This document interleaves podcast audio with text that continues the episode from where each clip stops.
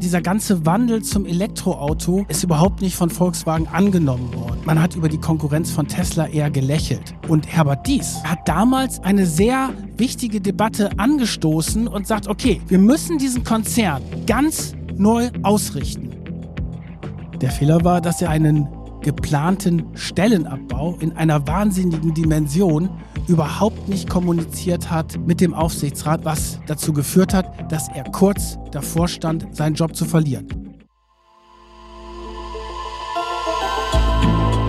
Macht und Millionen.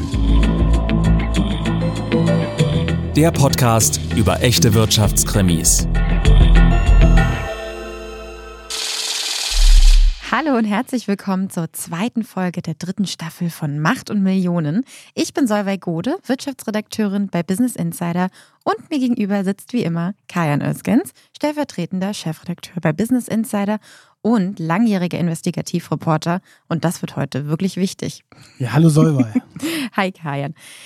Wir hoffen natürlich, die erste Folge hat euch gut gefallen und wir hoffen natürlich, ihr bereut nicht, dass ihr nicht Boris Becker gewählt habt, sondern euch für FIFA entschieden habt. Für uns war es auf jeden Fall ein guter Fall.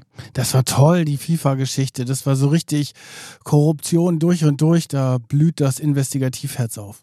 Heute geht es nicht um Korruption, aber um einen diesmal sehr aktuellen Fall. Ich muss gestehen, wir haben diesmal unseren Produktionsplan komplett umgeworfen. Wir hatten eigentlich was ganz anderes geplant, aber aufgrund der aktuellen Anlässe habe ich mich überzeugen lassen von dir, Kajan. Ja, ich war der, der, Antreiber, muss ich wirklich sagen, weil das war so eine Folge von mehr Macht und Millionen geht nicht. Das liegt quasi auf dem Elfmeterpunkt, weil wir hatten jetzt diesen wirklich spannenden und über Wochen die Schlagzeilen beherrschenden Machtkampf bei VW, wo es um die Spitze dort ging. Und da habe ich gesagt, okay, komm, das schieben wir jetzt noch mit rein, weil ich glaube, bei dieser Folge haben wir die Möglichkeit, euch richtig richtig tolle Insights und tolle Geschichten behind the scenes hinter den Kulissen zu erzählen. Wir sprechen heute also über Volkswagen und den Machtkampf, den vorerst Herbert Dies gewonnen hat, der CEO von der Volkswagen-Gruppe.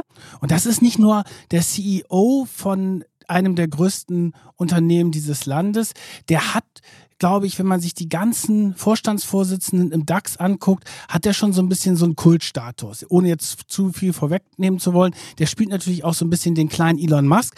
Aber wir kennen ja mittlerweile kaum noch die Vorstandsvorsitzenden von den großen Konzernen namentlich. Und hier ist einer da, der schon so eine Art, ja, ich will sagen, Popstar unter den CEOs ist. Vor allen Dingen bei einem Unternehmen, das ja das größte und bekannteste deutsche Industrieunternehmen ist, Volkswagen mit über 600.000 Mitarbeitern 120 Produktionsstandorten weltweit und letztem Jahr zumindest 8,8 Milliarden Euro Gewinn. Und wenn ihr jetzt sagt, Mensch, VW und Macht um Millionen, da haben wir schon mal was gehört, da kann ich euch sagen, wir haben zwar über Dieselgate und Winterkorn berichtet, wir haben auch über die sehr spektakuläre Lustreisen-Affäre der Betriebsräte vor 15 Jahren berichtet, aber heute gibt es nochmal richtig neue Insights.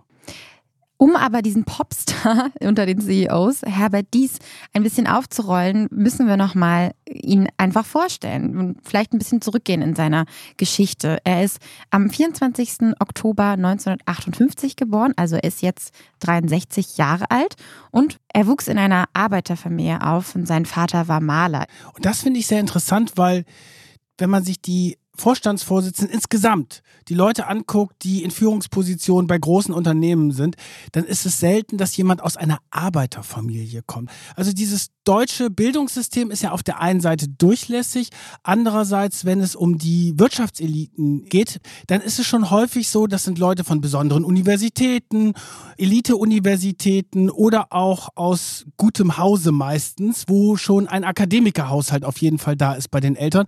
Und da ist Herbert Dies die große Ausnahme. Arbeiterfamilie. Er erzählt nicht so gerne und so viel über sein Privatleben. Ich habe mal mit ihm bei einem Interview darüber gesprochen und er sagte, dass ihm aber sehr früh klar wurde, dass es darum geht, hart zu arbeiten. Weil er ist ja auf der einen Seite in München aufgewachsen, hat aber insbesondere die Sommerferien immer bei seinen Großeltern in Österreich verbracht. Und das war ein Bauernhof. Und das war nicht so nach dem Motto, ich fahre jetzt mal in den Sommerferien zu meinen Großeltern und mache mir schön ein paar schöne Wochen auf dem Bauernhof. Sondern der hat richtig hart gearbeitet, hat er berichtet. Der kam da hin und dann gab es eine kurze Limo und dann den ganzen Tag auf dem Feld. Und da hat er sehr früh das Arbeiten gelernt und er ist nicht aufgewachsen mit diesem goldenen Löffel. Und da hat man auch nicht erwartet, ah, der geht auf jeden Fall aufs Gymnasium. Das darfst du ja auch nicht vergessen, dass da ein ganz anderer Bildungshintergrund da war. Mhm. Er hat nämlich erst nur eine mittlere Reife gemacht. Und dann, nach seiner mittleren Reife, hat er Fahrzeugtechnik studiert und später dann noch im zweiten Bildungsweg Maschinenbau an der TU München.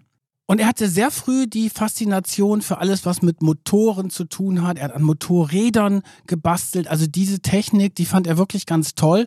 Und dann hat er angefangen bei Bosch, diesem Zuliefererriesen, wo er seinen ersten Berufseinstieg hatte.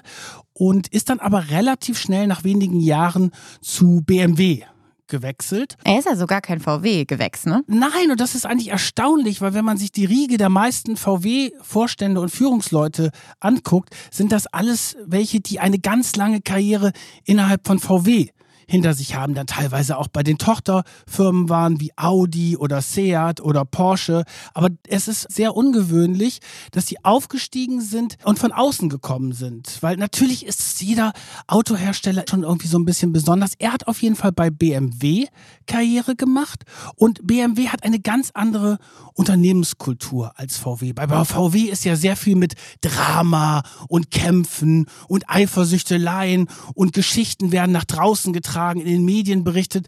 Das ist bei BMW ganz anders. Das ist echt relativ close shop, für Journalisten manchmal auch sehr nervig, wenn man sehr große Schwierigkeiten hat, an interner ranzukommen. Und bei BMW, die werden ja von der Familie Quandt beherrscht, diese sehr reiche Familie wo Susanne Kladden und Stefan Quandt die Interessen der Familie vertreten und deren Philosophie ist, die Manager nehmen sich zurück, das Produkt steht im Vordergrund und sie wollen auch nichts über irgendwelche Machtkämpfe in der Öffentlichkeit lesen.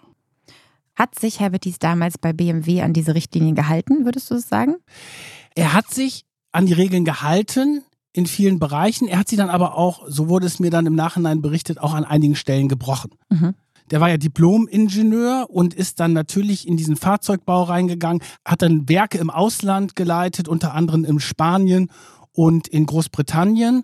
Er galt als Macher bei BMW, der es hinkriegt, die Produktion in den Griff zu bekommen und vor allen Dingen auch Kosten zu sparen. Er galt als der große Kostenkiller in der Produktion. Da kann man ja beim Autobau eine ganze Menge Geld verschleudern oder mit ganz kleinen Finessen und Handgriffen auch sehr viel Geld einsparen, weil da geht es um sehr große Margen im Autobau, weil wenn du dann entscheidest, okay, wir nehmen die Farbe dort und das extra lassen wir weg und das Material tauschen wir aus, da kannst du wirklich sehr, sehr große Kosten in den Griff kriegen. Und er hat es geschafft, wirklich Millionen Summen in der Produktion einzusparen. Und das hat ihn natürlich beliebt gemacht im Vorstand, weil ja, sie gesagt klar. haben, okay, der hat die Produktion im Griff, der ist ein Kostenkiller und deswegen hat er es dann geschafft, in den Vorstand bei BMW aufzusteigen.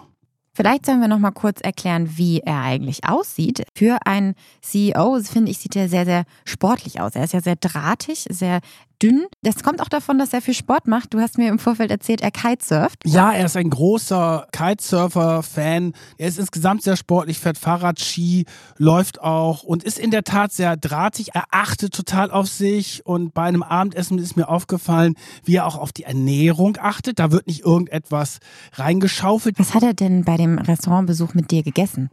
er hat Fisch gegessen und hat dann aber die Beilage weggelassen und zu dem Fisch nur Salat gegessen. Ah, Low Carb, die Klassiker. Wie heißt das? Low Carb, wenn man keine Kohlenhydrate quasi genau, isst. Oder genau, wenig. das, das hat er dann auch erzählt, dass er die Kohlenhydrate in der Regel weglässt. Und ah. eine Sache, die fällt bei ihm auf, ist, dass er manchmal so komische Jacketts trägt. Das sind so karierte Jacketts, die so ein bisschen oll wirken. Er zieht manchmal auch sehr gute Anzüge mhm. an, das muss man schon sagen. Aber, Maßgeschneidert wahrscheinlich. Ja, aber er hat dann auch diese karierten Jacketts und das führte dann dazu, dass ihm der Betriebsrat, weil das so ein bisschen väterlich wirkt, haben sie ihm den Spitznamen Onkel Herbert gegeben. Das passt aber, wenn man ihn so anguckt. Das stimmt. Das sind so ein bisschen Tweed-Jacketts. Ja, aber zurück zur Karriere bei BMW. Also, Herbert Dies steigt auf, ist im Vorstand und er ist sehr ehrgeizig. Er will unbedingt Vorstandsvorsitzender werden. Und bei BMW, dringt, wie gesagt, relativ wenig über diese internen Machtkämpfe hinaus. Der Chef ist damals ein gewisser Norbert Reithofer und es geht dann um seine Nachfolge. Und dies läuft sich dafür warm. Es ist dann aber klar, dass er es nicht wird. Warum? Da gibt es zwei verschiedene Versionen.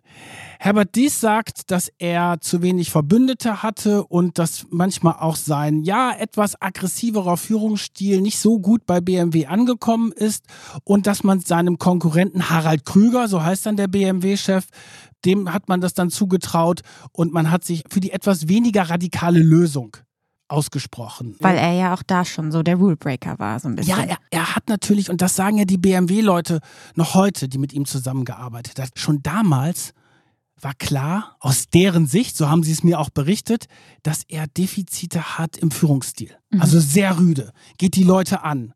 Fehlende Empathie, da werden wir später nochmal drauf kommen, wie das dann bei VW gelaufen ist. Dass man gesagt hat, okay, der hat wirklich totale Ahnung vom Automobil, von dieser ganzen Fahrzeugbranche, bringt auch diese ganzen Ingenieurfähigkeiten mit. Aber was ihm fehlt, ist das Zwischenmenschliche. Die Leute mitzunehmen, sie zu begeistern. Und stattdessen hat er viele vor den Kopf geprellt.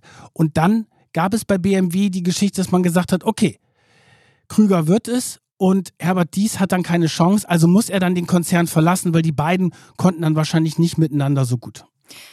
Du hast mir im Vorfeld auch erzählt, dass er ja auch die Menschen ganz gerne mal provoziert, um sie zu testen. Das hat er bei dir ja auch versucht, ne? Ja, das hat er bei mir versucht und da war ich wirklich, ich war da ein bisschen schockiert. Also ein Satz vorweg. Er kann sehr charmant sein mhm. zu Journalisten. Und ich kann mich noch daran erinnern, als ich mich das erste Mal mit ihm getroffen habe, das ist so drei, vier Jahre her, da hat er sehr offen und sehr sympathisch berichtet. Und ich weiß noch, als ich ihn das erste Mal getroffen habe, dachte ich so, das ist jetzt der VW-Chef, weil ich hatte seinen Vorgänger Winterkorn noch vor mir, der immer mit einem riesen Tross an Leuten herumgelaufen ist und wo die Leute die Hacken zusammengeknallt haben, wenn sie mit ihm zusammengestoßen sind. Und da war dies wirklich unkonventionell, super angenehm, sympathisch, hat offen erzählt. Und da dachte ich, Mensch, das ist ja ein spannender CEO. Und dann hat er sich aber im Laufe der Jahre auch verändert. Ich glaube, die Machtkämpfe haben da ihre Spuren hinterlassen. Und bei dem letzten Treffen beim Abendessen in Wolfsburg, da gibt es ein sogenanntes Gästehaus Rotehof. Und da haben sie aber auch so ein Restaurant. Das ist natürlich jetzt nicht für jeden, jeden geöffnet. Aber für dich auch. Ja, und da macht er halt Hintergrundgespräche mit Kunden, mit äh, Managern, aber auch mit Journalisten. Und da waren mein Kollege Jan Wehmeier und ich zum Abendessen dort. Und wirklich drei Stunden sehr offener Austausch, sehr spannend. Aber er hat dann so ein Psychospielchen gemacht. Und zwar hat er ganz am Anfang mich versucht zu provozieren, indem er gesagt hat, also hier, Sie arbeiten ja hier bei Business Insider, das läuft ja überhaupt nicht. Und ich so, wie, das läuft überhaupt nicht. Das ist Quatsch. Wir sind super Wirtschaftsmedium, werden zitiert, haben tolle Geschichten. Ja, ich habe gehört, das läuft nicht bei Ihnen. Und damit schafft er natürlich schon so ein bisschen Verunsicherung. Ich bin jetzt kein ängstlicher Mensch, der jetzt beim kleinen Gegenwind gleich zusammenfällt, aber ich dachte, was fährt denn der hier ab? Du fährst da von Berlin nach Wolfsburg, triffst den zum Abendessen und der fängt mit so einem Psychokram an. Und später, im Laufe des Gespräches, habe ich ihn dann gefragt, Sie haben das doch nur extra am Anfang gesagt, weil Sie mich testen wollten. Und zwar dahingehend testen wollten, ob ich diese Kritik annehme, dagegen ankämpfe oder ob ich quasi einknicke und keinen Widerstand leiste. Hat er gesagt, ja. Das wollte er testen. Und darum geht es ihm. Er merkt sofort, wenn jemand schwach ist oder wenn er das Gefühl hat, der hält nicht richtig dagegen. Das sind natürlich, wie ich finde, Psychospielchen, die mit einem normalen Management, Führungsstil überhaupt nichts zu tun haben, weil das brauche ich wirklich nicht. Diese Regeln, die er dann ja aber immer wieder bricht und es etwas anders angeht als andere vielleicht und sein anderer Führungsstil, sorgen aber dafür, dass er dann schließlich zu VW kommt, 2015. Genau, im Sommer 2015 schlägt dies bei VW auf. Und er hat interessanterweise vorher ein Angebot von Tesla gehabt, was er abgelehnt hat und ist dann zur VW gegangen und BMW-Manager haben dann ihre VW-Kollegen angerufen und haben gesagt, sag mal, seid ihr wahnsinnig, dass ihr diesen verrückten Dies holt? Und dann haben die VW-Manager gesagt, wieso? Der hat doch super Ergebnisse bei euch geliefert. Und so, ja, haben die dann die BMW-Leute gesagt. Aber das ist ja total schwierig mit dem Führungsstil und der ist ja schlimmer als Pirch und Winterkorn zusammen. Da müssen wir natürlich erklären, wer sind Pirch und Winterkorn. Ferdinand Pirch war der damalige sehr mächtige Aufsichtsratsvorsitzende und quasi VW-Patriarch und sein langjähriger Schüler war der Martin Winterkorn, der CEO, der Vorstandsvorsitzende damals von VW. Und die beiden haben den Dies zu VW geholt, weil sie überzeugt waren, da muss jemand kommen, der auch mit dem ganzen System dort aufräumt. Und sie haben ihn auch als neuen Vorstandsvorsitzenden gesehen. Also er sollte kommen, seine Bewährungsprobe machen und ein Jahr später Vorstandsvorsitzender und damit Nachfolger von Winterkorn werden. Jetzt gab es aber ein Problem von dies. Er kam dahin, übrigens alleine, das finde ich auch sehr interessant. Er ist jetzt nicht mit einem riesen Tross und einer Mannschaft von Vertrauten dahin gekommen. Da ist er schon sehr mutig, da alleine hinzugehen in ein Unternehmen, das eine ganz andere andere Kultur als BMW hat und ganz anders gepolt ist. Und dann, als er im Sommer anfängt, ist bereits sein erster Mentor, nämlich Ferdinand Pirch, weg. Der ist wenige Wochen vorher in einem ja schon sehr aufsehenerregenden Machtkampf beiseite geschoben worden, nach Jahrzehnten an der Spitze. Und der zweite, der ihn geholt hat, ist auch nicht lange an seiner Seite. Das ist nämlich Martin Winterkorn, der damals zwar im Sommer sehr mächtig war, aber wir erinnern uns, wenige Monate später, Anfang September 2015, bricht Dieselgate aus. Große Betrugsgeschichte, Manipulationen im großen Stil bei VW und Winterkorn nimmt seinen Hut und plötzlich steht dies da und hat sowohl Winterkorn und Pirch nicht mehr an seiner Seite. Wie wirkt sich das dann auf seinen Deal aus, den er ja eigentlich mit den beiden hatte, dass er nach einem Jahr als VW-Markenchef erstmal als Probe quasi Vorstandsvorsitzender wird? Was ist dann passiert? Ja, der Deal war dann passé. Es war klar, dass jemand, der erst wenige Wochen bei VW ist, nicht sofort in so einer größten Krise des Unternehmens in die Bresche springt und neuer Vorstandsvorsitzender wird. Und deswegen hat man sich überlegt, dass erstmal der Porsche-Chef Matthias Müller an die Spitze von VW geht, dies weiterhin klar diese wichtige Position als Markenchef hat, aber damit war natürlich seine Karriereplanung erstmal völlig über den Haufen geworfen, weil er ja nicht wusste, was kommt jetzt bei der ganzen Geschichte heraus. Falls ihr übrigens mehr über Martin Winterkorn und seine Rolle bei VW erfahren wollt, dann hört doch mal in die erste Staffel rein. Da haben wir eine ganz tolle Folge dazu gemacht. Die ist jetzt übrigens exklusiv im Macht Millionen Club.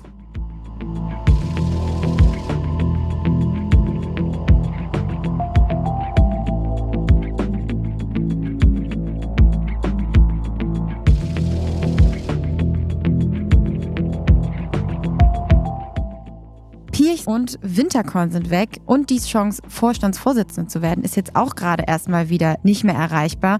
Matthias Müller ist jetzt erstmal Vorstandsvorsitzender. Was macht dies jetzt und wie schafft er es dann doch, in seine Wunschposition zu kommen? Also dies fährt zweigleisig. Auf der einen Seite räumt er bei der Marke VW auf. Das war auch dringend notwendig, weil es einen großen Entscheidungsstau gab. Die Rendite war sehr gering. Die Privilegien der Betriebsräte und der Arbeiter dort war schon sehr überdimensioniert, sodass er sich dort auch angelegt hat mit dem Betriebsrat und gesagt hat, okay, wir müssen jetzt hier einen neuen Zukunftspakt haben, wir müssen sparen, wir brauchen eine bessere Rendite, wir müssen Jobs abbauen. Es sind jetzt da keine Leute entlassen worden, aber man hat sich mit dem Betriebsrat darauf geeinigt, dass Tausende von Jobs abgebaut werden, dass die nicht mehr neu besetzt werden und dass diese Jobs wegfallen. Das ist schon für Wolfsburger Verhältnisse von der Größenordnung eine Revolution gewesen. Und da hat er eine ganze Menge bei der Marke VW gemacht. Und diese Marke VW, die ja sehr, sehr wichtig ist in diesem ganzen Markenverbund. Es gibt ja insgesamt zwölf Marken von Seat, Skoda, Porsche, Audi. Aber VW ist natürlich die wichtigste. Und da ist er viele Probleme in Wolfsburg angegangen. Und auf der anderen Seite hat er dann aber auch schnell gemerkt, dass der Matthias Müller nicht so richtig fest im Sattel sitzt. Der war vorher Porsche-Chef, das hat ihm super gefallen. Ist ja auch klar, ich meine, Porsche ist, glaube ich, einer der besten Jobs, die man sich vorstellen kann. Du arbeitest für einen der begehrtesten Arbeitgeber ja auch und das ist schon ein toller Job. Und du kannst eigentlich nicht so viel falsch machen, weil ein Porsche verkauft sich fast immer. Also dies merkt, dass Müller in Wolfsburg auf seinem neuen Posten nicht so richtig sattelfest ist. Und da merkt man auch diesen Instinkt, den der Machtmensch dies hat wenn jemand schwächer wird, dann merkt er das und merkt dann auch, dass vielleicht seine Zeit gekommen ist, um auf diesen Posten zu gehen, weil das war klar. Dies hält sich erstmal ruhig in dieser ganzen Dieselaffäre, macht seinen Job bei VW, aber an seinem Ziel, Vorstandsvorsitzender zu bleiben, hält er natürlich fest. Und dann im Frühjahr 2018 ist diese Zeit gekommen.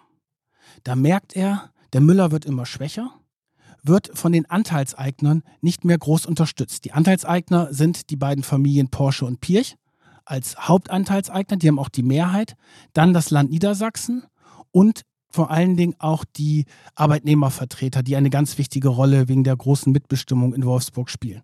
Und da merkt er, okay, der Müller ist aus verschiedenen Gründen bei den einzelnen Anteilseignern durch. Und dann schafft es dies, und das ist eigentlich das Erstaunliche, weil er ja keine großen Seilschaften im Konzern hat und ja auch gar keine eigene Vergangenheit in Wolfsburg hat, eine Mehrheit gegen Müller und für sich zu organisieren.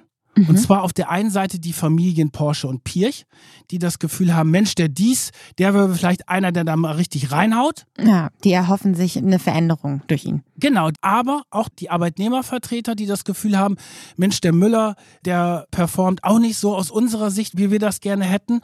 Und dann schließt er dort einen total interessanten Pakt mit den Arbeitnehmervertretern, mit dem Land Niedersachsen und den Eigentümerfamilien und hat dann, nachdem er schon über Monate immer an dem Stuhl von Müller gesägt hat, die große Chance zuzugreifen und wird dann im April 2018 Vorstandsvorsitzender. Der Müller geht mit sehr viel Geld, muss man sagen. Er ist auch nie so richtig glücklich geworden. Ist er zurück Post. zu Porsche gegangen? Nein, er musste überhaupt nicht mehr arbeiten. auch nicht schlecht. Das ist ja das Interessante, soll, weil gerade bei VW ist es dann so, dann kauft man diese Leute einfach frei. Mhm. Der hat dann noch zwei Jahre Vertrag gehabt und es ist ungefähr eine Größenordnung. Ein VW-Chef, der verdient etwa so 10 Millionen Euro im Jahr. Und dieses Geld hat er dann weiterhin bekommen. Und zwar fürs Nichtstun.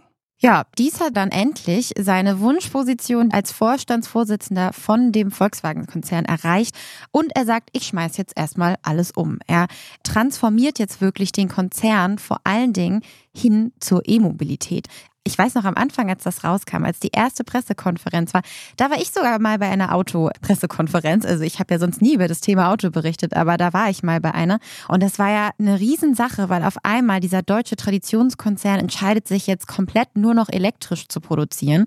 Das war seine erste Amtshandlung im Prinzip oder seine erste wichtige große Amtshandlung. Und er will jetzt eben VW zum deutschen Tesla machen im Prinzip. Er will der deutsche Elon Musk sein. Was hältst du denn eigentlich von Elektrofahrzeugen? Da ich generell sehr selten Auto fahre und auch gar kein Auto habe, finde ich, sollte es sowieso generell einfach viel weniger Autos geben. Wir sollten viel weniger Auto fahren, wenn möglich, gerade in der Stadt. Ich glaube, dass E-Autos zumindest für die Stadt mehr Sinn machen als äh, Verbrennermotoren. Aber auf jeden Fall, wir müssen etwas tun, um dem Klimawandel etwas entgegenzusetzen. Das sehe ich auf jeden Fall. Genau, weil meine Generation ist ja die Generation, der wird ja immer vorgeworfen, dass wir den Klimawandel verschlafen haben. Ja. Ich meine, ich bin aufgewachsen in einer Generation, da war das Ozonloch plötzlich weg, der Wald war wieder in Ordnung, meine Generation, also diese sogenannte Generation Golf, wird sie auch lustigerweise Richtig. genannt, nach dem Buch von Florian Illis.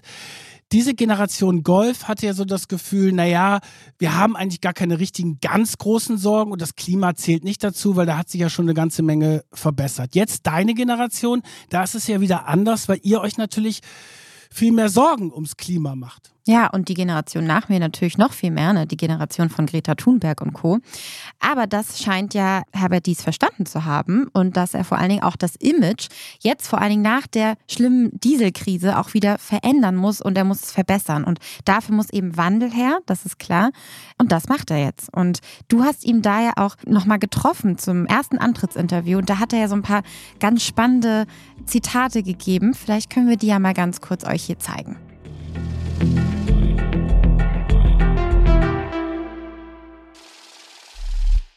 Ja, bei VW muss sich noch viel ändern, weil sich die Industrie ganz gewaltig ändert. Wir brauchen neue Fähigkeiten, müssen schneller werden. Vieles haben wir eingeleitet. VW muss dezentraler werden, muss schneller entscheiden, muss äh, vor allem die neuen Fähigkeiten aufbauen. VW muss bestimmte Märkte auch noch besser bedienen, bearbeiten. VW hat wie jedes große Unternehmen ein paar Baustellen.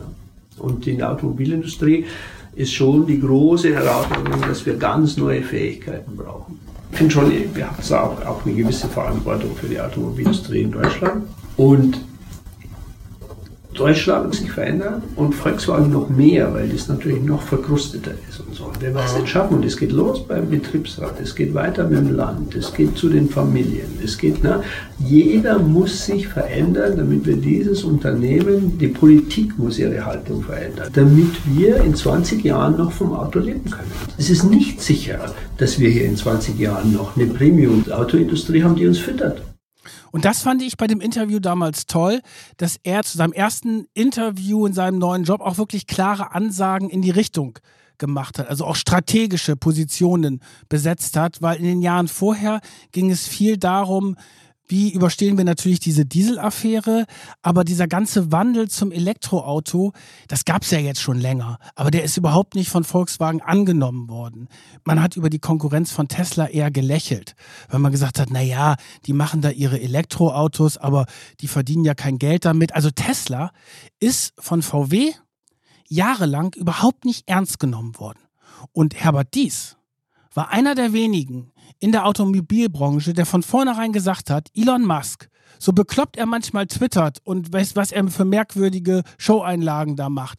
Dieser Elon Musk mit seinen Tesla-Fahrzeugen ist ein Riesenangriff auf die konventionelle Automobilbranche und der hat ihn sehr, sehr ernst genommen und hat auch gesehen, okay, da ändert sich jetzt auch was in der Autobranche. Da geht es nicht nur darum, dass es ein schönes Auto ist, sondern da geht es sehr darum, wie techlastig ist dieses Fahrzeug. Und er hat dann auch schon damals in dem Interview gesagt, er möchte gerne, dass VW zu einem Tech Konzern umgewandelt wird, weil in Zukunft geht es stark um das autonome Fahren. Es geht um die Technik, die in dem Auto drin ist. Da verdient man und dafür braucht man aber auch die notwendigen Softwareingenieure. Und er hat damals im Sommer 2018 eine sehr wichtige Debatte angestoßen und ich glaube, er war auch der Richtige wir kommen ja gleich noch auf ein paar Fehler, aber er war auch der Richtige, der so als Rulebreaker, als jemand, der angstfrei in so eine große Behörde wie VW reingeht und sagt, okay, wir müssen uns jetzt ändern. Das Elektroauto ist keine Spielerei. Wir haben ganz viel Geld mit Diesel verdient, aber wir haben jetzt auch ganz viel mit Diesel verloren, weil wir in diese Affäre verstrickt waren. Wir müssen diesen Konzern ganz neu ausrichten. Und das ist schon eine Herkulesaufgabe, die er da angegangen ist, weil das ist ja ein Riesenkonzern mit seinen ganzen verschiedenen Verflechtungen, mit den Marken und so weiter. Und so eine große Organisation in eine Richtung zu treiben, das ist schon eine große Leistung, die er da angestoßen hat. Er soll dann aber doch noch zumindest ein wenig straucheln im Zuge des Dieselskandals. Und zwar war er natürlich nicht direkt involviert, weil er kam ja viel zu spät erst zu VW, das ist klar. Aber ihm und dem Aufsichtsratsvorsitzenden Hans-Dieter Pösch wird dann vorgeworfen, die Anleger zu spät über die drohenden finanziellen Folgen dieser Manipulation informiert zu haben. Also ihm wird Marktmanipulation vorgeworfen. Die Staatsanwaltschaft ermittelt vier Jahre lang. Und es wird dann auch im Herbst 2019 tatsächlich ein Strafverfahren eingeleitet. Ganz richtig, es geht hier nicht um dieses juristische Verfahren um die geschädigten Dieselfahrer. Es geht auch nicht um, wer den VW-Dieselskandal ausgelöst hat, sondern es geht eben um die Information der Anleger danach. Zu einem denkbar ungünstigen Zeitpunkt hat er angefangen, nämlich im Juli 2015. Und das war gerade die Phase, wenige Wochen später ist die ganze Dieselaffäre publik geworden. Und in dieser Phase sind aber sehr wichtige Führungsleute bei VW schon über die ein oder andere Geschichte informiert worden, und zwar von den Ingenieuren. Und das ganze Betrugssystem ist immer klarer geworden und immer mehr Leute haben davon erfahren. Und da gab es einen ganz wichtigen Termin im Zusammenhang mit dieser Dieselaffäre. Und das war am 27. Juli. Das war der sogenannte Schadenstisch. Da haben die Vorstände mit den Ingenieuren über die einzelnen Probleme bei Fahrzeugen gesprochen. Und am Rande dieses Schadenstisches haben dann mehrere Ingenieure bei der Staatsanwaltschaft ausgesagt, dass sie den damaligen Vorstandsvorsitzenden Winterkorn, aber auch den anwesenden Herbert Dies darüber informiert haben, dass es einen sogenannten Defeat Device gibt. Das ist eine illegale Abschalteinrichtung in den Motoren drin und die bewirkt, dass die Autos, wenn sie im Testbetrieb sind, sauber sind, wenn sie aber auf der Straße sind, viel mehr von den Abgasen aus dem Auspuff rauskommen, um es ganz vereinfacht auszudrücken. Und dieser Defeat-Device ist natürlich verboten und besonders in Amerika verboten. Und sie hatten damals die amerikanischen Behörden, die darauf gekommen sind, dass es diese Abschalteinrichtung gab, über einen langen Zeitraum belogen und betrogen und sind dann erst in diesen Wochen Stück für Stück mit der Wahrheit rausgekommen, aber auch nicht so richtig, weil die amerikanische Umweltbehörde, die EPA, hat das Ganze dann am 18.09. bekannt gegeben. Und da ist natürlich alles zusammengebrochen. Oh Gott, VW, die großen Betrüger. Und die Vorwürfe gegen Dies und Winterkorn und auch gegen den Pötsch, der damals Finanzchef war, gingen in die Richtung, dass man gesagt hat, die wussten doch schon, dass es diese Probleme gab. Die wussten doch schon vom Defeat-Device. Warum haben sie die Anleger nicht darüber informiert? Weil die Anleger haben natürlich dann sehr viel Geld verloren, als die Nachricht rausgekommen sind und der Börsenkurs zusammengebrochen ist. Die Staatsanwaltschaft scheint dann nicht genug in der Hand zu haben. Jedenfalls lässt sie sich wenige Monate nachdem das Strafverfahren eröffnet wurde, auf einen Deal mit VW ein. Und VW kauft Herbert Dies und Pötsch frei. Also das Strafverfahren wird eingestellt im Mai 2020 gegen eine Zahlung von 9 Millionen Euro von VW. Du hast aber schon wieder eine tolle Insider-Info. Der Herbert Dies ist ja vergleichsweise offen mit diesem Ermittlungsverfahren umgegangen. Also er hat in Hintergrundgesprächen mit mir auch immer wieder gesagt, dass er da in eine blöde Situation gekommen ist, es aber nicht so war, dass da irgendetwas Illegales passiert ist und er auch nicht über die Dimension des ganzen Skandals informiert war, sonst hätte er da viel früher reagiert. Der andere, der Finanzvorstand und jetzige Aufsichtsratsvorsitzende Pötsch, hat sofort gesagt, ja klar, machen wir. So, dies hat mitgekriegt, VW will ihn freikaufen und er hat gesagt, nein, das möchte er nicht. Das hat er intern erzählt, weil er hat gesagt, ich hat mir nichts vorzuwerfen. Und wenn jetzt VW Geld für mich zahlt, dann hat das ein ganz komisches Geschmäckle. Und dann will ich lieber im Gerichtssaal für einen Freispruch kämpfen und für die Gerechtigkeit und dass ich Herbert Diesmal nichts vorzuwerfen habe. Und dann haben die natürlich bei VW gesagt, sag mal, bist du verrückt?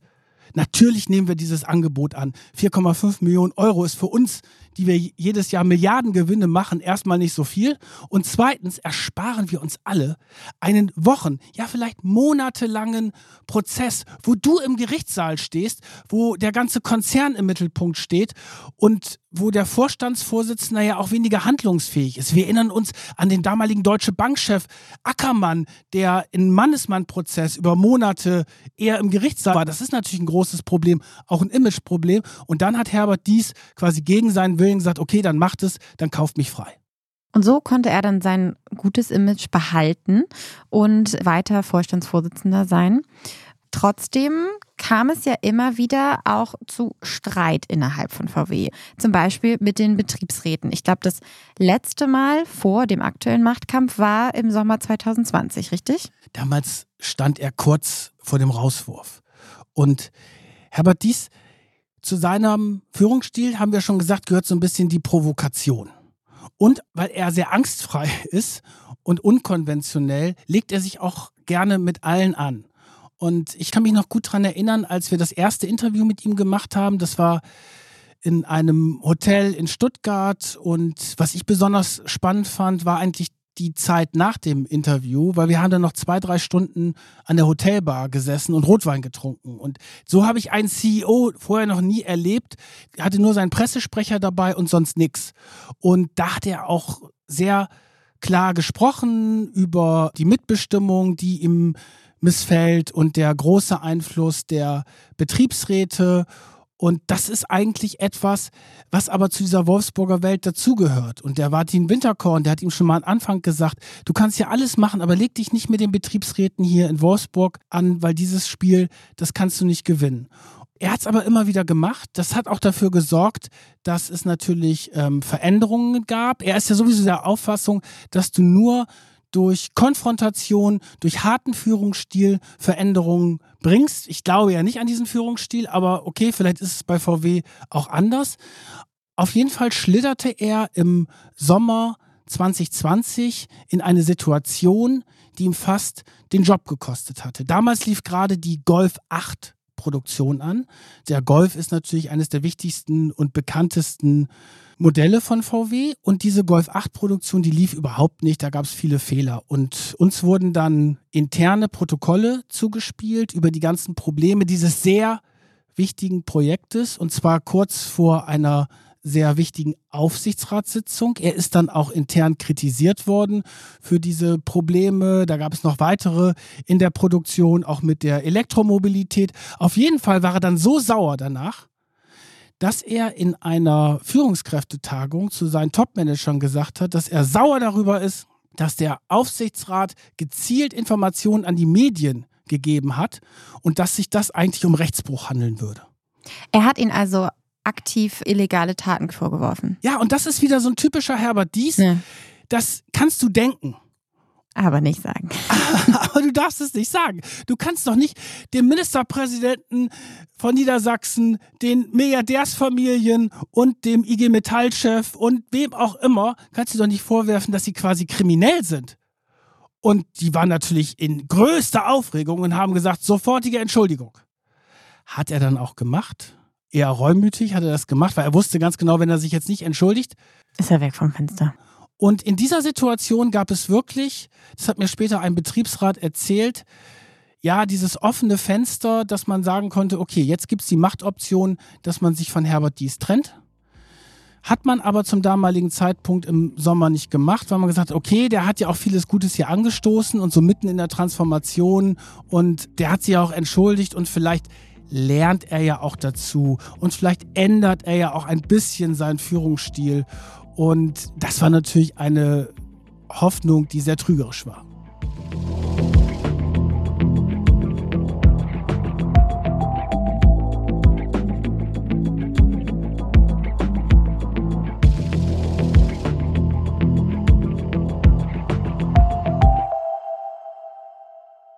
Im Frühjahr 2021 macht VW ja aber ganz gute Zahlen. Ne? Also die haben, glaube ich, da ihre Geschäftsergebnisse von 2020 veröffentlicht. 8,8 Milliarden Gewinn.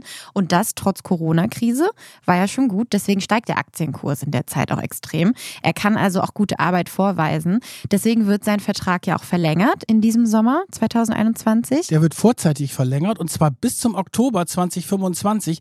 Da hat er monatelang auch dran gearbeitet, weil erst wollte man ihm nicht so einen langen Vertrag geben. Ist das sonst unüblich?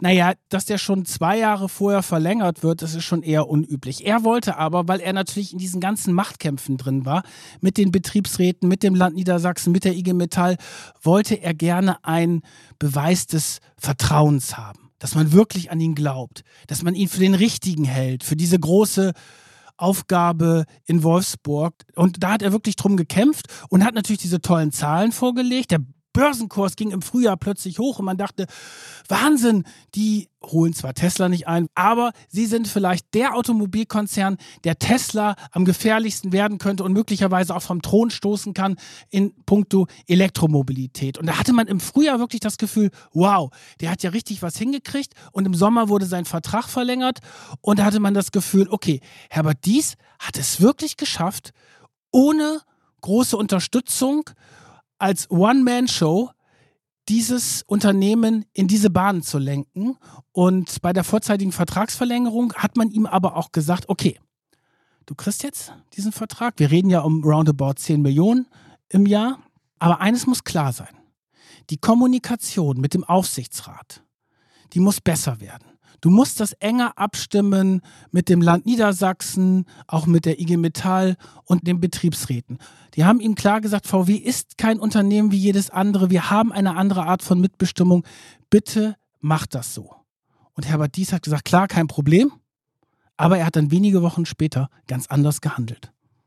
Er hat dann nämlich einen entscheidenden Fehler begangen, der uns jetzt quasi zu dem Höhepunkt unserer Folge bringt und zu dem dramatischen Machtkampf, der sich jetzt in den letzten Wochen hier abgespielt hat.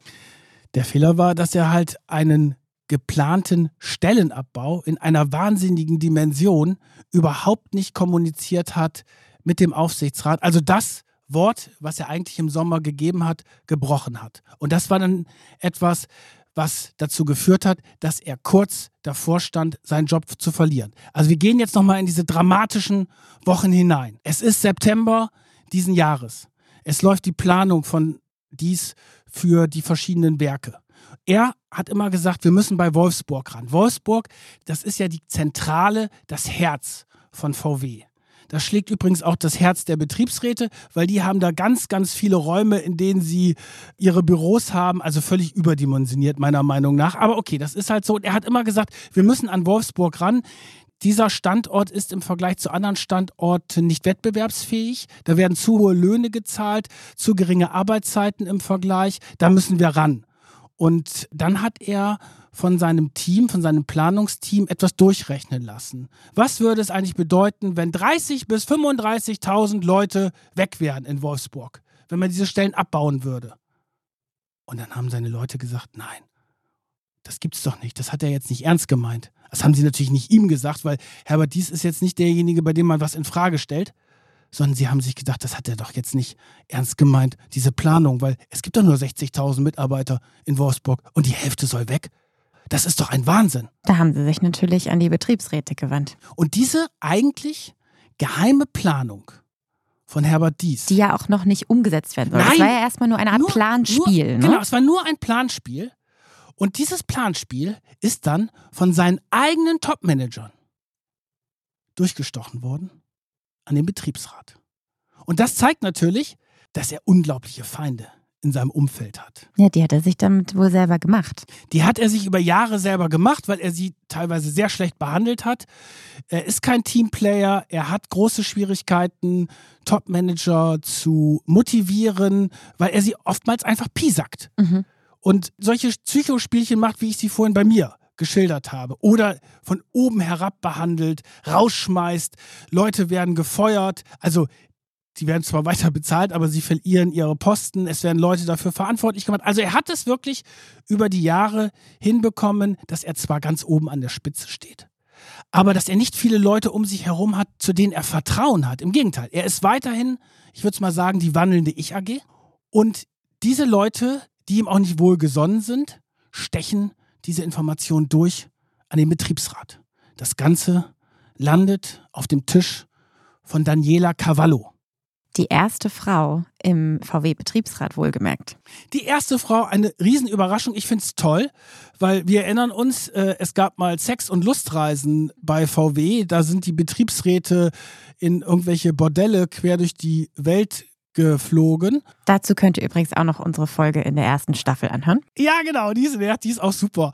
Und das wäre damals wahrscheinlich nicht möglich gewesen, wenn eine Frau auch in diesen Top-Gremien vom Betriebsrat gewesen wäre. Ja, vermutlich nicht. Also Daniela Cavallo, seit etwa einem halben Jahr Betriebsratsvorsitzende, 46 Jahre alt. Interessant, die Eltern Gastarbeiter aus Italien. Der Vater hat selber bei VW gearbeitet. Okay, also sie ist auch ein bisschen VW-Gewächs. Sie ist totales VW-Gewächs, ist auch ganz lange schon bei VW, hat eine Ausbildung gemacht, hat dann begleitend ein BWL-Studium gemacht. So vom Stil her tritt sie klar auf, aber die brüllt halt nicht oder braucht irgendwelche anderen Machtspielchen, die vielleicht der ein oder andere Mann gerne aus der Schublade holt. Nein, und diese geheime Planung mit der Hälfte der Leute weg landet bei Daniela Cavallo. Was macht sie? Sie schlägt Alarm. Und zwar ist der, der Betriebsrat sehr gut organisiert.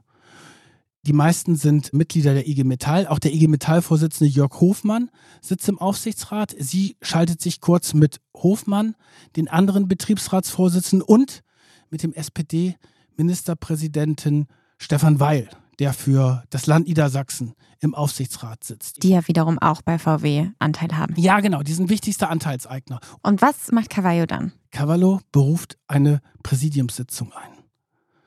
Es gibt den Aufsichtsrat, da sitzen insgesamt 20 Leute drin, Hälfte Arbeitgeber, Hälfte Arbeitnehmer. Und das Präsidium, da sitzen sechs Leute drin von jeder Seite.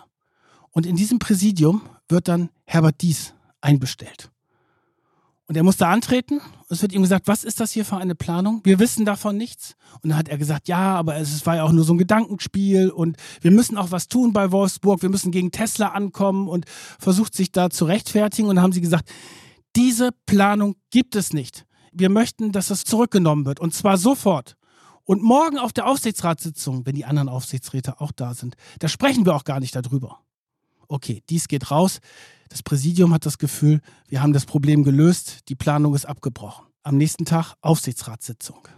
die Aufsichtsratssitzung ist schon fast vorbei. Da meldet sich Herbert Dies, der Vorstandsvorsitzende, zu Wort und wollte noch was sagen. Ja, was ihm da unter den Nägeln brennt, ist ja folgendes. Gestern gab es ja die Präsidiumssitzung und er macht sich ja große Gedanken um das Werk Wolfsburg. Wir müssen was tun bei Wolfsburg. Und plötzlich gucken sich alle an und sagten, das gibt's doch nicht. Das hat er doch jetzt nicht gesagt. Wir hatten doch gestern vereinbart, dass das Thema vom Tisch ist. Und jetzt kommt er mit der gleichen Geschichte an. Der Weil hat zu ihm gesagt, das, was Sie hier machen, ist stillos. Cavallo hat ihm gesagt, das geht hier überhaupt nicht. Der Aufsichtsratsvorsitzende Pötsch sagt zu ihm, so, raus. Der hat ihn wirklich vor die Tür Er hat ihn geschickt. rausgeschmissen. Der hat ihn rausgeschmissen vor die Tür. Und dann ging es erst richtig los. Dann haben die Aufsichtsräte, sind zwar quasi über Herbert Dies rübergefallen. Es gibt auch sicherlich Argumente dafür, dass man an den Standort Wolfsburg rangeht. Aber es gibt dieses Vorgehen.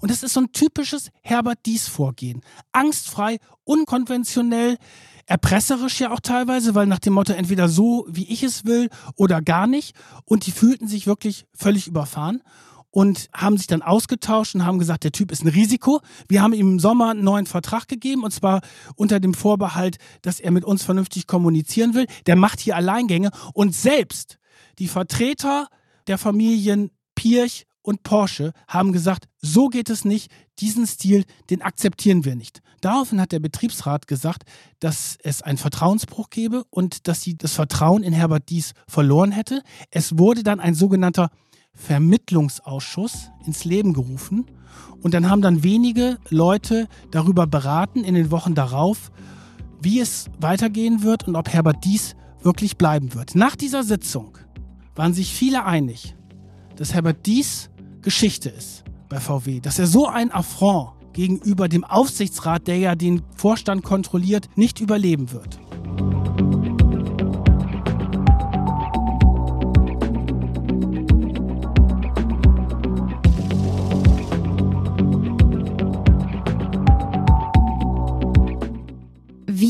Ist es denn jetzt ausgegangen? Erstmal war das Interessante ja, dass diese Aufsichtsratssitzung mit diesem Eklat, die war ja geheim.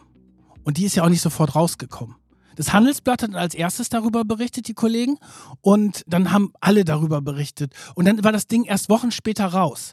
Und dann ist über dieses Zerwürfnis berichtet worden und dann hat vor allen Dingen der Aufsichtsratsvorsitzende Pötsch versucht irgendwie die, ja, die Enden zusammenzuknoten und irgendwie noch einen Kompromiss hinzubekommen. Und am Ende ist dann am 9. Dezember eine Aufsichtsratssitzung gewesen. Herbert Dies durfte überraschend Vorstandsvorsitzender bleiben. Da hatten nicht viele damit gerechnet. Hattest du im Vorfeld damit gerechnet? Ich habe gedacht, dass man ihn kippt. Ich habe nicht gedacht, dass er das an der Spitze überleben wird, aber in dieser Phase geht es natürlich auch um machttechnisches Kalkül. Mhm. Erstmal gab es keinen richtig starken zweiten Mann. So wie damals bei Müller. Als Müller Vorstandsvorsitzender war und dies die Nummer zwei. Da war klar, der sägt eh an seinem Stuhl, den kann ich dann auch zum Chef machen. Das war jetzt hier nicht der Fall. Und dann ist natürlich immer noch die Frage, wie bekomme ich das hin, dass natürlich auch der Börsenkurs darunter nicht leidet. Weil Herbert Dies ist natürlich schon sehr beliebt am Kapitalmarkt, weil er derjenige ist, der das Unternehmen zum Tech-Konzern ausbauen will. Und ein Weggang von Herbert Dies hätte natürlich den Aktienkurs auch nach unten geschickt. Also dies darf bleiben, aber es ist kein Triumph für ihn, Warum nicht? weil er sehr viel Macht einbüßen muss. Er kriegt, ja, man muss sagen, Aufpasser in den Vorstand. Sein Team, das jetzt deutlich erweitert wird, sein Vorstandsteam, da sitzen nicht nur seine Freunde drin und seine Vertrauten. Im Gegenteil, da sitzen Leute drin, die ihm nicht wohlgesonnen sind und die auch ihn sehr kritisch sehen. Sein größter Rivale ist dabei Ralf Brandstetter. Das ist der bisherige VW-Markenchef, der jetzt demnächst China-Chef wird. Und Brandstätter und dies, das ist eher wie Feuer und Wasser. Und Brandstätter wird sehr stark auch von den Betriebsräten gefördert und gilt als derjenige, der ihm auch nachfolgen könnte. Und der zweite neue in diesem Vorstand ist Manfred Dös, der für Recht und Integrität zuständig ist. Und der gilt auch ebenfalls als Kritiker von Herbert Dies. Also er muss sehr viel Macht abgeben. Er muss den Bereich Vertrieb abgeben, den Bereich China abgeben. Das wichtige China-Geschäft. Das wichtige China-Geschäft. Er ist jetzt eigentlich nur noch der Stratege. Es sagen auch einige, er ist jetzt nur noch der Grüß-August. Das glaube ich nicht. Aber es ist für ihn ganz klar, dass es dem Aufsichtsrat nicht nur reicht, dass man sagt, okay, der macht das nicht nochmal, weil das glauben sie eh nicht, sondern er kriegt richtige Aufpasser an die Seite und es ist quasi die letzte Warnung. Aber dies hat in diesem Machtkampf auch Unterstützer. Er steht nicht ganz alleine da. Diverse Top-Manager haben mit ihrer Kündigung gedroht, falls dies VW verlassen muss.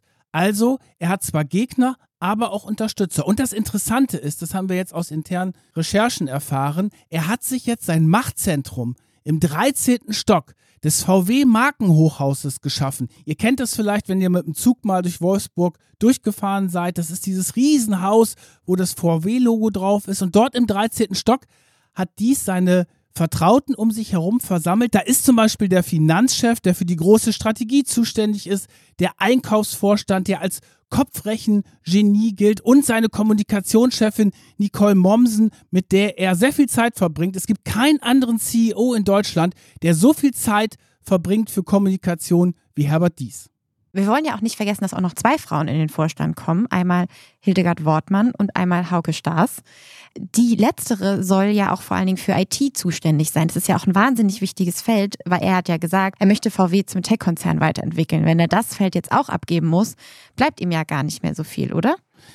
Nein, der ist sehr stark entmachtet worden durch diese ganze Geschichte und er hat es aber auch mitgemacht. Ich habe erst gedacht, dass er sagt, okay, äh, wenn ich so entmachtet werde, dann haue ich auch in den Sack, aber das hat er nicht gemacht und jetzt hat er die Chance, ja, auch so ein Stück seinen Führungsstil zu verändern, weil das ist schon die Erwartung. Aber ich glaube nicht daran, dass er diesen Führungsstil verändert. Also es wird wirklich sehr, sehr schwierig. Und er ist schon jetzt so ein bisschen der Chef auf Abruf. Wer hat dies denn jetzt letztendlich gerettet? Wieso durfte er den Job jetzt letztendlich behalten? Das sind die Eigentümerfamilien Porsche und Pirch.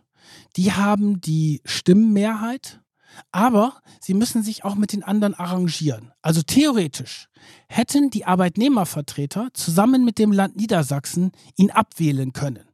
Weil nämlich die Arbeitnehmervertreter zehn Sitze im Aufsichtsrat haben und das Land Niedersachsen zwei.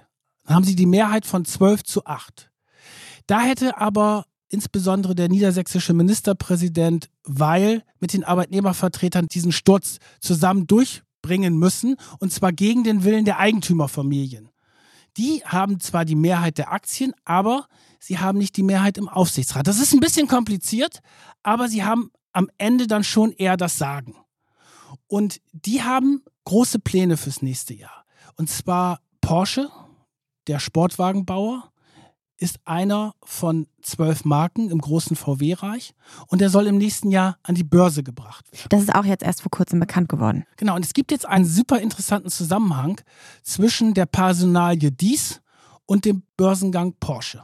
Weil der Börsengang soll durchgeführt werden, da sind sich die Familien einig, von dem bisherigen Porsche-Chef Oliver Blume. Ein sehr charismatischer, exzellent vernetzter Top-Manager, der viel ruhiger und ohne diese ganzen Angstgeschichten sein Unternehmen führt. Der gilt als der Nachfolger von Herbert Dies, der das, glaube ich, auch gut machen würde. Aber Oliver Blume wird jetzt gebraucht für den Börsengang im nächsten Jahr, weil bei diesem Börsengang soll möglichst viel Geld rausspringen und zudem will Porsche gerne seine Anteile an VW ein Stück verkaufen und dazu brauchen sie jetzt keinen Abgang von Herbert Dies und einen runtergestürzten Börsenkurs. Also am Ende hat der Börsengang von Porsche Herbert Dies den Job gerettet. Das ist wirklich jetzt gerade erst vor ein paar Tagen rausgekommen, dass die Eigentümerfamilien ihre Anteile bei VW verkaufen wollen, um eben wiederum davon die Anteile bei Porsche kaufen zu können, um da ja auch die Macht zurückzugewinnen. Warum ist denen eigentlich diese Macht bei Porsche so wichtig und ist es ihnen wichtiger als ihre Macht bei VW? Die Eigentümerfamilien Porsche und Pirch, die leiden eigentlich bis heute darunter, dass diese Eigenständigkeit der Marke Porsche seit 2009 weg ist. Weil damit sind sie groß geworden. Die tollen Porsche-Fahrzeuge aus den 50er, 60er, 70er Jahren, das sind ja wirklich auch Design Ikonen, die da geschaffen worden sind. Dann ist Porsche ja in Schwierigkeiten geraten in den 90er äh, Jahren, dann wieder sehr groß geworden und dann sind sie so groß geworden, dass sie VW schlucken wollten.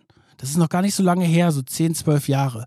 Und dieser Angriff, diese Übernahmeattacke von Porsche auf VW ist schiefgelaufen und dadurch haben die Familien diese Marke, die ihnen gehört hat über Generationen, an VW verloren. Sie haben zwar weiterhin die Kontrolle über den gesamten VW-Konzern, aber Porsche ist bis heute eine Marke von VW. Und sie wollen sich jetzt ein Stück von dieser ja, emotionalen Historie wieder zurückkaufen und wieder ein Stück Porsche zurückholen in ihr Reich. Und dafür brauchten sie jetzt eben dies. Das heißt, sind die Akteure, also die Familie jetzt mit dies quasi verbandelt und glaubst du, dass die jetzt in der nächsten Zukunft weiter zusammenarbeiten werden, um ihr gemeinsames Ziel zu erreichen? Dies ist für sie ein Angestellter. Sie sind die Eigentümer und das lassen sie ihn auch manchmal spüren. Sie entscheiden darüber, wie es damit weitergeht. Und der Dies hat jetzt, ja, ich würde sagen, eine ganz dunkelgelbe Karte gekriegt. Wenn er sich im nächsten Jahr wieder was erlaubt, so einen ähnlichen Eklat wie jetzt, dann ist er weg. Das ist ganz klar. Weil es gibt Ralf Brandstätter als potenziellen Nachfolger. Es gibt auch den Oliver Blume, der auch von Stuttgart nach Wolfsburg kommen kann. Also das ist nicht alternativlos, das Ganze. Und dies hat immer gesagt, ich bin doch derjenige, der schafft, diesen Konzern den eigentlich gar keiner führen kann, den kann ich als einziger führen. Da ist er auch ein bisschen abgehoben. Ich habe das auch gemerkt bei dem letzten Treffen mit ihm da vor einem halben Jahr bei diesem Abendessen. Ich habe das Gefühl, dem fehlt da auch das Korrektiv mhm. an der Spitze. Also jemand, der ihm auch mal sagt, pass mal auf, das kannst du jetzt hier nicht machen, so oder da musst du aufpassen. Das ist auch so eine Hybris, die da stattgefunden hat. Und das finde ich auch interessant, wenn ich mir das angucke, diese Treffen mit ihnen jetzt über die Jahre dass er sich immer stärker auch verschlossen hat und dass diese andauernden Machtkämpfe auch mit dem Betriebsrat oder dem Land Niedersachsen, das hat wirklich Spuren bei ihm hinterlassen. Er ist deutlich misstrauischer geworden, hat eine deutlich medienkritischere Haltung bekommen. Also diejenigen, mit denen er am Anfang auch sehr viel gemacht haben, die gehen ihm jetzt auf den Geist, die liest er gar nicht und da ärgert er sich aber trotzdem drüber.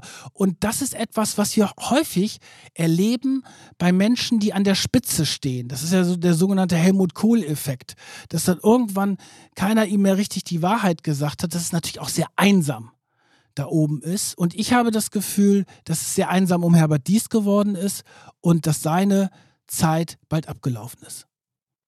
Was denkst du denn, wie lange er jetzt noch Vorstandsvorsitzender bleibt? Ich gehe davon aus, dass er das nächste Jahr nicht an der Spitze überlebt. Aber Herbert Dies ist andererseits auch ein riesen Überraschungsei, der es geschafft hat, ohne diese ganzen Seilschaften da an die Spitze zu kommen, sich da zu halten. Und vielleicht gelingt es ihm ja auch dieses Jahr zu überstehen. Ich glaube es aber nicht. Wir sind sehr gespannt, wie das ausgeht. Wir haben aber auch ein Überraschungsei für euch. Wir wollen euch natürlich jetzt schon mal neugierig machen auf unsere nächste Folge, denn in der nächsten Folge geht es um ein Raubtier. Da bin ich sehr gespannt, was ihr da schon mal im Vorfeld erratet. Wir wollen uns ganz herzlich bei euch bedanken, dass ihr uns zugehört habt, diese Folge und die Zeit mit uns verbracht habt. Wir hoffen, es hat euch gefallen. Folgt uns gern auf allen Podcast-Plattformen eurer Wahl und natürlich auch auf Instagram. Da erfahrt ihr nämlich vorab Hinweise, welche Folge als nächstes kommt. Und ihr könnt vor allen Dingen die Fotos sehen, zum Beispiel nämlich auch das von Herbert Dies lustigen Jackett, das wir heute erwähnt haben. Und wir freuen uns, wenn ihr weiterhin dran bleibt und bis zum nächsten Mal. Tschüss.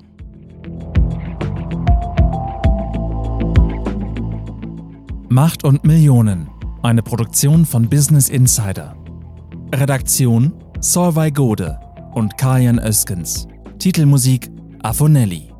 Produktion Michael Reinhardt und Yannick Werner.